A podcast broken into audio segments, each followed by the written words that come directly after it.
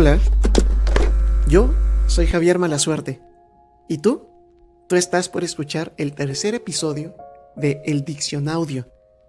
Te sugiero que comiences a seguir el podcast en Spotify o Evox y en la cuenta de Instagram para formar parte de una comunidad que siente un interés natural por las palabras, su origen y curiosidades. Todo esto en 15 minutos o menos.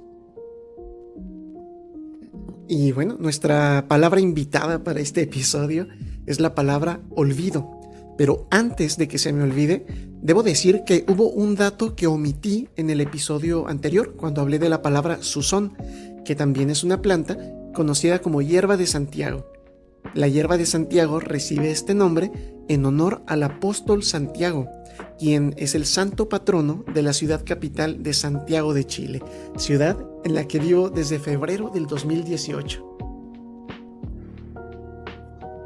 Me di cuenta de esta omisión de información en el episodio anterior, pero ya era demasiado tarde, ya había publicado eh, esa emisión del podcast. Y bueno, dicho esto, empecemos con el olvido. Y podemos empezar por la definición. La palabra olvido se define de dos formas. Mira, primero, como la cesación de la memoria que se tenía. O sea, eh, no recordar algo que en algún momento ocupó un lugar en tu memoria, tal vez por desuso y con el paso del tiempo. El olvido también puede ser eh, definido como la cesación del afecto que se tenía por algo o alguien. Este, este segundo significado tiene, tiene que ver con caer o hacer caer en el olvido, como en todas esas canciones que dicen ya te olvidé o ella ya me olvidó. Y desde el punto de vista clínico, existen por lo menos tres formas de clasificar el olvido. Mira, se conoce como olvido traumático, el que es generado por golpes que pueden generar amnesia. El olvido psicológico es el que se asocia a padecimientos mentales por hipnosis o hasta por estrés. Ojo con eso, ¿eh? Y el olvido fisiológico es causado por problemas del desarrollo de alguna o algunas partes del cerebro. Etimológicamente la palabra olvido viene del latín oblitus, que quiere decir pérdida de memoria de un suceso. Pero a su vez, oblitus se divide en dos partes. Ob, o sea, O y B grande, significa enfrente o contra, y livisi, que significa ponerse denso u oscuro. O sea que podríamos decir que eh, olvidar equivale más o menos a ponerse frente o contra un escenario denso y oscuro en el que no se puede ver absolutamente nada.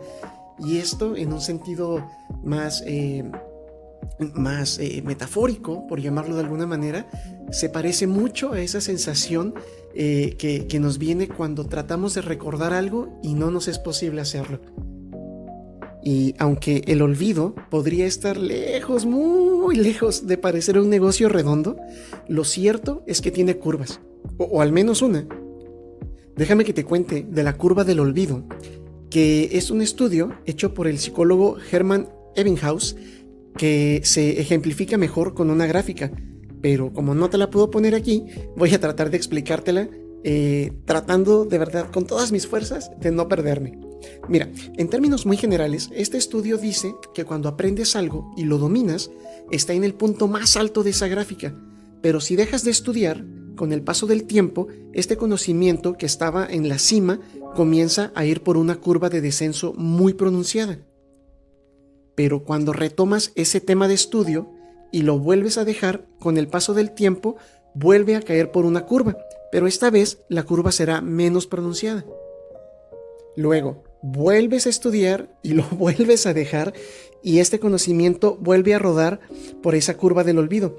Pero cada vez que retomas un tema, eh, esa curva por la que cae el conocimiento es cada vez menos pronunciada, de modo que llega el momento en que eventualmente aplanas esa curva. Y por eso tal vez sea eh, más conveniente estudiar por periodos breves pero muy constantes que estudiar de manera muy intensa una sola vez. Ahí tienes un tip obvio para tus técnicas de estudio. De nada. Entre los padecimientos asociados al olvido, tal vez el más famoso o el que del que más hayas escuchado hablar sea el Alzheimer.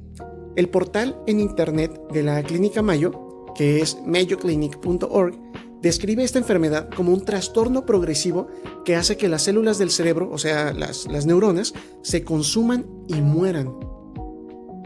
Y checa, la palabra olvido tiene relación también con la botánica. Por ejemplo, eh, tenemos una flor que tiene por nombre Miosotis, pero es mejor conocida como No me olvides, todo junto, No me olvides, sin espacios. Se trata de una flor muy, muy pequeñita, de cinco pétalos eh, y de color azul. La flor es tan pequeñita que no mide más de un centímetro de diámetro. Y mira, yo conozco dos historias de por qué se llama No me olvides. La primera dice que cuando Dios creó el mundo, le dio nombre y le dio color a todas las flores. Pero había una florecita pequeña que gritaba suplicando, no me olvides, no me olvides. Pero con su vocecita, a Dios no le fue posible escucharle. Cuando el creador terminó su obra, fue cuando se dio cuenta de que le faltaba esa pequeñita flor y le dijo, ya no tengo nombres disponibles para ti, pero te llamarás No me olvides.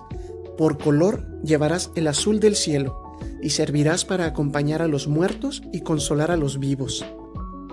Y bueno, con esta primera historia mi recomendación es que si vas a pedirle algo a Dios, primero te asegures de tener la estatura correcta. Hay otra historia sobre esto eh, y está contenida en el libro Psicología del Color de la socióloga y psicóloga Eva Heller, que dice que un hombre recogía flores para su amada junto al río y en un descuido cayó al agua. Y antes de morir ahogado, lo último que alcanzó a gritar fue, no me olvides. Ah, y antes de que se me olvide, eh, quería mencionar que hace unos años cuando vivía en México, concretamente en la ciudad de Tijuana, eh, trabajé en una agencia de publicidad que se llama Punto Publicidad. Y enfrente de la agencia hay un callejón que es el callejón del olvido. Si pasas por la calle 20 de noviembre, en la colonia 20 de noviembre, vas a encontrar ese callejón, el callejón del olvido. Y también hay olvido para los amantes de los insectos, porque existe una polilla conocida como crimson manchado, punteado, y la cayó carmesí, pero para los compas lleva el nombre de no me olvides, porque cuando aún es una larva se alimenta principalmente de la flor no me olvides. Y bueno, para comenzar a despedir el episodio, ya sabes, te recomiendo alguna película, pero en este caso te voy a recomendar tres películas relacionadas con el olvido. La primera es Los Olvidados, es una película de 1950 dirigida por Luis Buñuel. La segunda es más reciente, me refiero a la película Eterno Resplandor de una mente sin recuerdos. ¿Te imaginas poder seleccionar a voluntad esos recuerdos que quieres eliminar para que no te sigan atormentando? Bueno, sin hacerte spoiler, esta película va más o menos por ahí. Y la tercera película es una película de Christopher Nolan que es Memento. Canciones sobre el olvido debe haber muchísimas, pero hoy te recomiendo de Joaquín Sabina su canción Donde habita el olvido. Y libros también debe haber un montón, pero si tuviera que hacerte una sugerencia muy personal, te recomendaría el poema de Pablo Neruda, Si tú me olvidas, pero eso sí, en la voz de Jaime Sabines. Y para que veas que hoy ando bien espléndido, como sugerencia adicional, si quieres saber más del olvido desde un punto de vista científico, eh, te recomiendo entonces que busques en YouTube la conferencia Memoria y Olvido. Es una, es una conferencia grabada impartida por el neurobiólogo chileno Andrés Couve en el canal de la Universidad Andrés Bello. El canal se llama, eh, bueno, tiene las siguientes letras, es U-N-A B larga T V corta, UNAP TV. Bien chicos, pues hasta aquí este tercer episodio del Diccionaudio. Eh, no olvides darte una vuelta por la cuenta de El Diccionaudio en Instagram para más contenido de interés.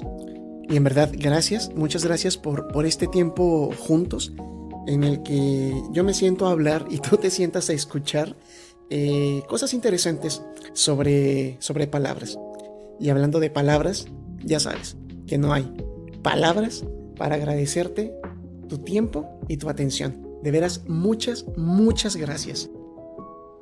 Te recuerdo, mi nombre es Javier Malasuerte. Hasta la próxima.